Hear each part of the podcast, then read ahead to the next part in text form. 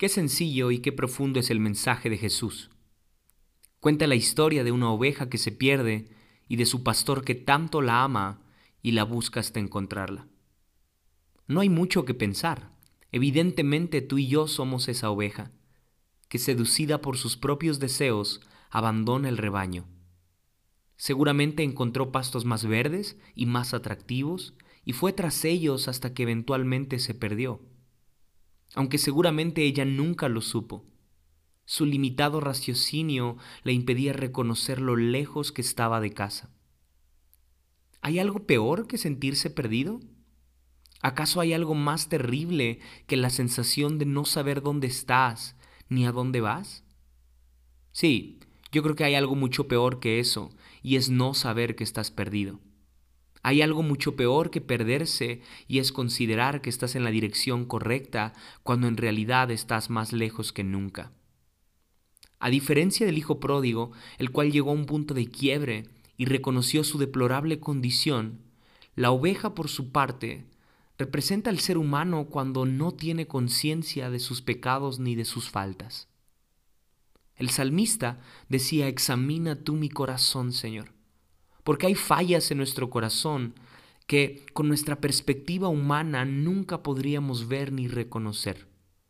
Solo tú, Señor, puedes ser ese pastor que va a donde ni yo podría ir, que llega a lo más profundo de mi alma. Examíname, Señor, no sé que ignore los pecados ocultos de mi corazón y siga caminando pensando que voy en la dirección correcta. Cuando menos quiero ser el hijo que falla y reconoce, pero no quiero ser la oveja que desconoce su condición y se distrae del camino. La gracia de Dios entonces examina y expone el corazón del ser humano como no lo podría hacer ninguna otra teología ni ninguna otra doctrina. La gracia va a los lugares más recónditos hasta encontrar lo que busca. Buscará debajo de las zarzas en el desierto y debajo de las piedras en el camino. Buscará de norte a sur y de este a oeste.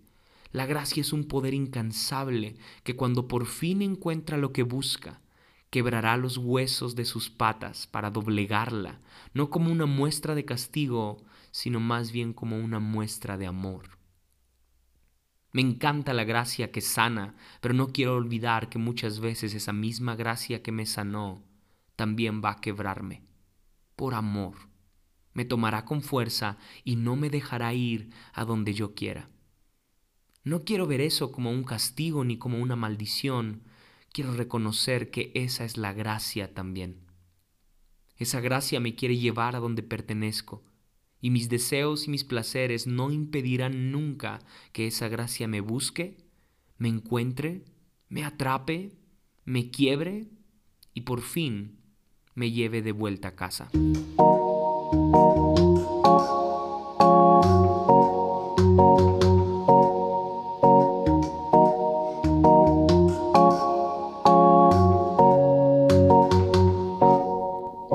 Hola amigos, ¿cómo están? Bienvenidos a Polos Abstractos al episodio 97. Esta es la tercera parte de una serie llamada La historia del todo. Y antes de iniciar quiero agradecer a todos por su paciencia, ya que tardé mucho en compartir esta tercera parte, creo que más de un mes. Y bueno, si no fuera por algunos que me escriben o, me comentan que están pendientes de la tercera parte, que cuando subimos algo nuevo, bueno, muchas gracias, sí, porque ustedes han perseverado conmigo. Y aunque sí, tengo que reconocer que, que me caen un poquito mal. Me cae un poquito mal que estén tan pendientes de polos abstractos porque me obligan justamente a no parar, sino, sino a, continuar perseverando. Ah, pero la realidad es que sí, me, los quiero más de lo que los odio, ¿ok? Gracias a todos ustedes. Ustedes saben quiénes son, los que me obligan a, continuar compartiendo ideas aquí en Polos Abstractos. Gracias porque han perseverado conmigo. Creo que esa es la mejor forma de, de describirlos. Han perseverado conmigo, sí. Y justamente hablando de eso, quiero recordarte que el episodio 100 será el último episodio de la segunda temporada. Sí, ah, vamos a tomarnos un buen descanso. Y digo vamos porque aquí en casa tampoco dejo dormir a nadie cuando me pongo a grabar por las noches. Entonces sí, creo que es un buen tiempo para tomar un descanso. No sé por cuánto tiempo. Ah, y la verdad es que no quiero pensar cuánto tiempo me voy a tomar de descanso. Pueden ser semanas, pueden ser meses. Ah, pero sí, quiero poner un poco en, en, pausa uh, por los abstractos. Así que bueno, suficiente contenido creo que he grabado para que lo puedas compartir, escuchar, reescuchar tal vez. Y sí, quería decirlo como una forma de, de, anuncio, pero escucharlo también me da cierta nostalgia, ¿sabes? Así que bueno, ya no quiero seguir hablando de eso. Por ahora solamente quiero recordarte que el episodio 100 será una grabación por Zoom que haremos en vivo con todas las personas que se quieran unir, en especial con aquellos que han, que han conocido por los abstractos desde el inicio o han estado escuchando desde los primeros episodios y que, bueno, han, han visto las, la evolución del podcast. Ah, pero también, por supuesto, para todos aquellos que quizás se van integrando, que no llevan mucho tiempo escuchando el podcast, pero que han conectado, ¿sí? Para ustedes también es ese episodio. ¿Qué tienes que hacer? Solamente escribirme y decirme que estás interesado en estar en esa grabación. No te preocupes, no tendrás que decir nada ese día, solamente escuchar tal vez algunas ideas que quiero compartirte acerca de la perseverancia y como una forma de despedida del, del podcast, bueno, de la temporada, mejor dicho. Y sí, y qué mejor que, escucharles también, ¿no? Sería lo ideal también, que, tú puedas quizá compartir en qué te ha servido el podcast, va a quedar grabado, entonces eh, va a ser una buena forma de llegar al episodio 100 y de terminar esta segunda temporada. Estoy bien emocionado por el episodio 100, ¿sabes? Es una meta muy que genera algo interesante, al menos en, los podcasters. Si bien no, no lo hacemos por números, pero sí. Ah, no lo hacemos por números, pero sí, ah, es importante. Así que bueno, si lo quieres compartir conmigo, escríbeme por ahí, con todo gusto te mantengo al tanto. ¿sí? Así que bueno, vamos a darle a esta tercera parte de la historia del todo. En los episodios anteriores he platicado un poco acerca de por qué Lucas 15 ah, es la mejor predicación de Jesús cuando él estuvo en la tierra. Ah, si no lo has escuchado, bueno, te invito a que lo hagas porque te va a poner en contexto con lo que vas a escuchar ahora. Y la segunda parte platicamos un poco acerca de la moneda y de los detalles que aparecen en esta increíble historia de una moneda que se pierde y de una mujer que la busca incansablemente hasta encontrarla. Mm. Pero de las tres historias que aparecen en Lucas 15, creo que la que más nos gusta a todos es la del hijo pródigo. Y no es para menos, es la historia más rica en detalles, por, eso nos atrapa más, porque nos ofrece un panorama más amplio de lo que es la gracia de Dios. Sin embargo, eso no quiere decir que las otras dos historias, la de la oveja y la de la moneda, no tengan mucho que enseñarnos. Más bien, creo que corresponde a cada lector pedir la ayuda del Espíritu Santo para encontrar en todo Lucas 15 las verdades y el oro que hay en cada verso. En el episodio anterior, como te lo decía hace un rato, platicamos acerca de la moneda y encontramos detalles que no se ven a simple vista y que ya nos, nos enseñan mucho acerca de la gracia, incluso antes de llegar a la historia del Hijo Pródigo. Porque para ti y para mí quizá la historia del Hijo Pródigo es la que más clara es con el tema del amor de Dios, pero ya podemos ver detalles del amor de Dios desde las dos historias anteriores. Mm. Y hoy quisiera compartirte un poco acerca de la primera historia que contó Jesús en Lucas 15, la historia de la oveja perdida.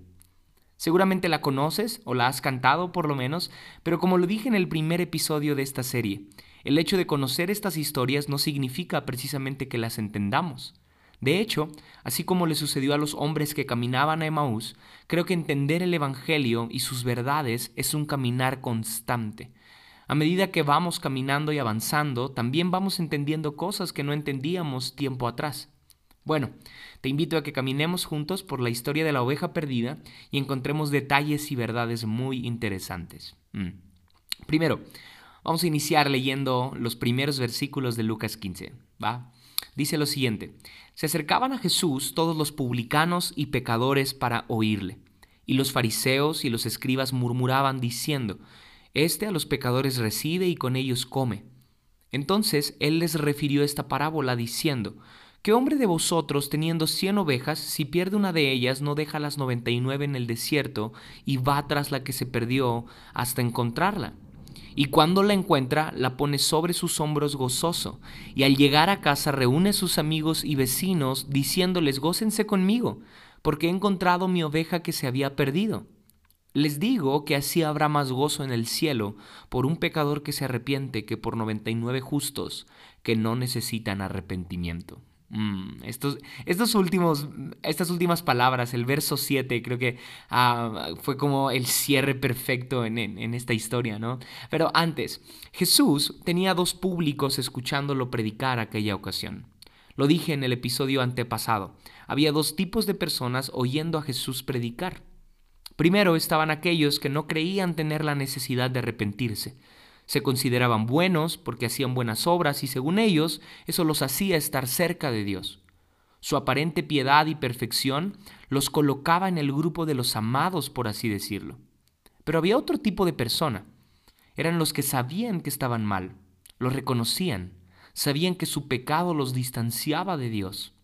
Pero claro que escuchar a Jesús Decir que Dios los estaba buscando como un pastor a una oveja perdida era un mensaje muy alentador, los llenaba de esperanza.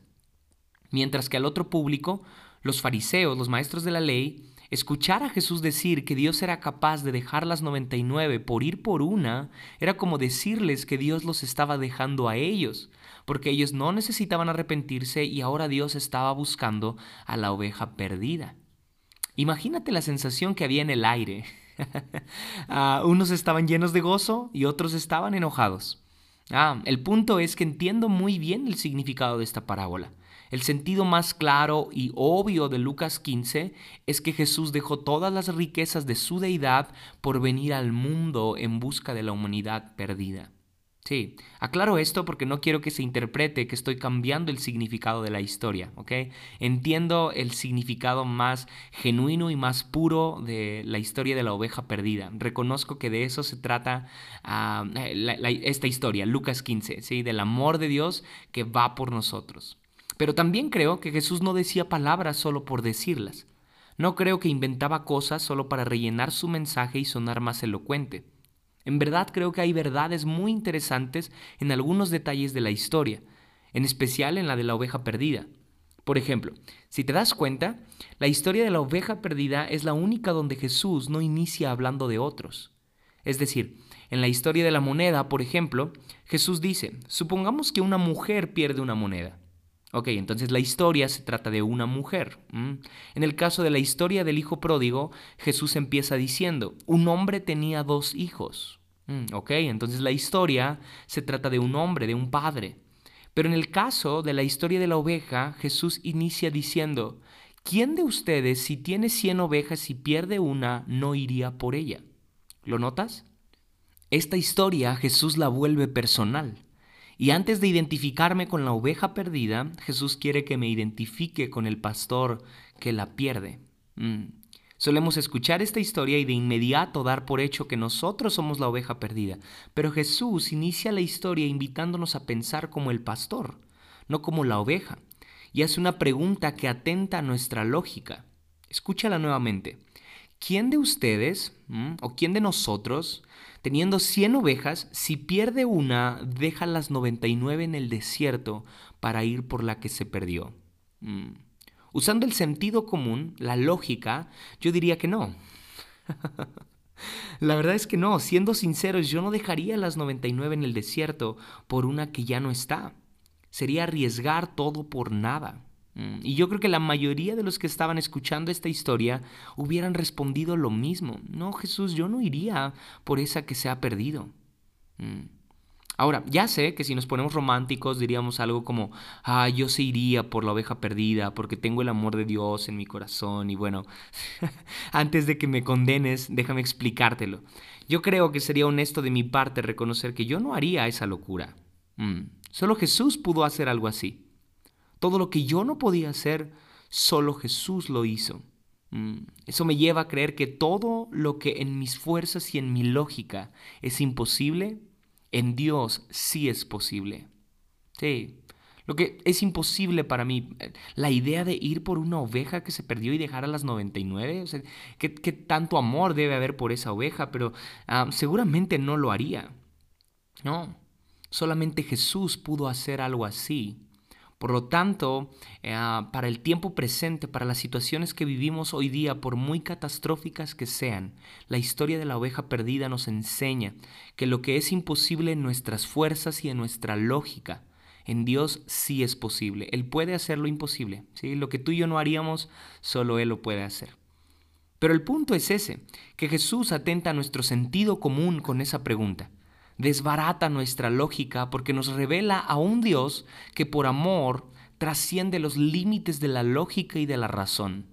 El amor de Dios está por encima de cualquier esquema moral, está muy por encima de nuestro sentido común. ¿Puedes confiar en eso hoy? Mm. Y me pregunto por qué Jesús inicia su predicación con esta pregunta. Mm. ¿Por qué decide hacer personal esta historia? Mm. Nuevamente, te hago esta pregunta. ¿Quién de ustedes, teniendo 100 ovejas, o vamos a hacerla aún más personal, dejarías a, 99 ovejas en el desierto por ir por una que se ha perdido? Mm, ¿No mejor la darías por muerta y listo, seguirías adelante? Ah, la respuesta de por qué Jesús inicia con esta pregunta ah, creo que sería la siguiente. Jesús está poniendo a prueba mi capacidad de apreciar la gracia. Sí. Jesús preguntándome esto no es solamente para rellenar su mensaje, en realidad creo que Él quiere que sea sincero conmigo mismo y está poniendo a prueba mi capacidad de apreciar la gracia. Mm, piénsalo un poco. Si mi respuesta es no, yo no iría por esa oveja perdida, eso revelaría que no soy como Él, que aún no tengo su corazón, que aún, no pienso, que aún pienso en mí más que en otros. Esa respuesta revela que mis ganancias y mis riquezas son mucho más importantes para mí. ¿Has conocido a alguien que siempre quiera ganar, que siempre quiere estar bien, que siempre, estar, siempre quiere estar por encima? Que su ambición por siempre tener la victoria sobre todo lo llevan a perderlo todo también? Ah, y no, no, no me refiero a que seamos unos perdedores, me refiero a este constante deseo que tiene el ser humano por nunca perder este constante deseo que tenemos por siempre ganar.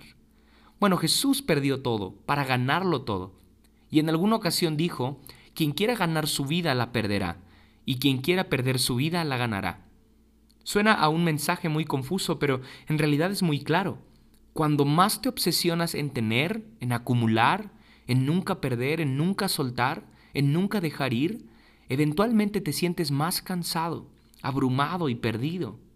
La pregunta sería, ¿puedo ver la gracia de Dios en mis pérdidas? ¿En las oraciones no cumplidas quizá? ¿Puedo ver la gracia de Dios aun cuando me toca perder?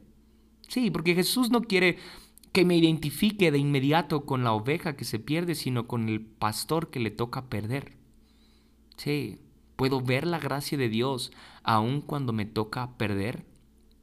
La palabra perdón viene del mismo vocablo de pérdida, por eso tienen el mismo sufijo. Porque pedir perdón es una pérdida. Ah, perdonar es una pérdida también. Es reconocer que fallaste, es reconocer ah, que lo has hecho mal, es perder tu orgullo, tu ego y hasta tu dignidad en algunos casos. Por algo Jesús cambió las reglas del juego cuando dijo, si alguien les golpea en una mejilla, pongan la otra. ¿Acaso Jesús nos está invitando a ser perdedores? ¿A ser los humillados? Que no la gracia y el amor de Dios debería de colocarnos en el trono junto a Él y en los lugares de más alto poder y de autoridad? Mm, pero no, parece que la invitación de Jesús es a la pérdida, a cargar una cruz antes que una corona. ¿Puedes apreciar la gracia de Dios ahí cuando te toca perder? ¿Cuando te toca pedir perdón o perdonar quizá? ¿Nos es más fácil ver la gracia de Dios en tiempos de bonanza, de plenitud? Pero la historia de la oveja perdida inicia colocándonos a nosotros en el lugar del pastor que pierde una oveja y no, e, no, evade el hecho de que la ha perdido, no se queda a cuidar las 99, más bien va tras la oveja perdida porque sabe que la pérdida es una oportunidad para que la gracia de Dios sea visible. Sí, la pérdida es una oportunidad para que la gracia de Dios sea visible. Mm. Por eso este pastor no evade la, la, pérdida, más bien eh, procura ir tras esta oveja porque sabe que la pérdida no va a detener la gracia de Dios. Y eso justamente podríamos entender tú y yo acerca de la pérdida. Podríamos empezar a ver la pérdida de esa forma, como una oportunidad para ver la gracia de Dios más claramente en nuestras vidas. Mm. Otro detalle que se me hace fascinante es el hecho de que las 99 ovejas se quedaran en el desierto. Sí, ah, este hecho no parece ser tan extraño en la Biblia, más bien es un hecho muy común, porque vemos que Moisés, por ejemplo, llevaba sus ovejas al desierto también. Y no sé cómo sea en tu contexto, en tu ciudad o donde sea que vivas, pero al menos en el mío, llevar a pastar a unas ovejas al desierto no suena tan lógico. Ah, y creo que el significado de esto es sencillo también. Nuevamente Jesús pone a prueba nuestra capacidad de apreciar la gracia, pero ahora en el desierto. El famoso Salmo 23 dice, Jehová es mi pastor y nada me faltará. Por lugares de delicados pastos me hará descansar. Pero ¿qué de unos versículos después donde dice, aunque ande en valle de sombra de muerte, no temeré mal alguno? David está reconociendo su confianza en el pastor, que lo llevará a los pastos verdes y a veces también al valle de sombra de muerte. Mm. ¿Podemos apreciar la gracia de Dios en ambos escenarios? ¿Puedo apreciar la gracia de Dios siendo una de las 99 que se quedan en el desierto? Es decir, puedo apreciar la gracia de Dios cuando Él no parece estar presente, sino que más bien parece estar más atento a las necesidades de otros, pero no a las mías. Creo que hay momentos donde nos tocará ver la gracia de Dios en el desierto, ¿sabes? Donde Dios no parecerá ir de inmediato a resolver nuestras necesidades, sino que más bien nos dejará en el desierto, sabiendo que nuestra confianza en Él nos hará tomar la decisión correcta.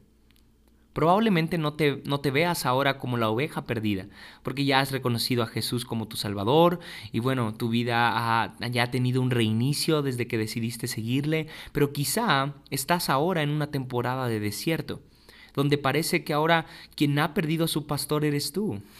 Sin embargo, así como la pérdida, el desierto también es una oportunidad para que la gracia de Dios sea visible. Mm.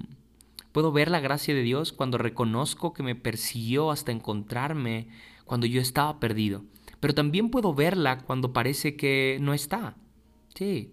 Y que me ha dejado en el desierto. Puedo confiar en que Él volverá porque es mi pastor y nada me faltará. Ni en los delicados pastos, ni en los valles de sombra de muerte, ni en los desiertos. Nada me faltará. Mm. Yo creo que hay que aprender a ver la gracia en todos estos escenarios. No solamente, repito, en los tiempos de bonanza, en los pastos verdes, también en el desierto, también en lugares en donde no nos han enseñado tanto a ver la gracia de Dios. Sí, todo eso nos enseña Lucas 15. Espero que te haya gustado este episodio. Nos vemos la próxima. Bye bye.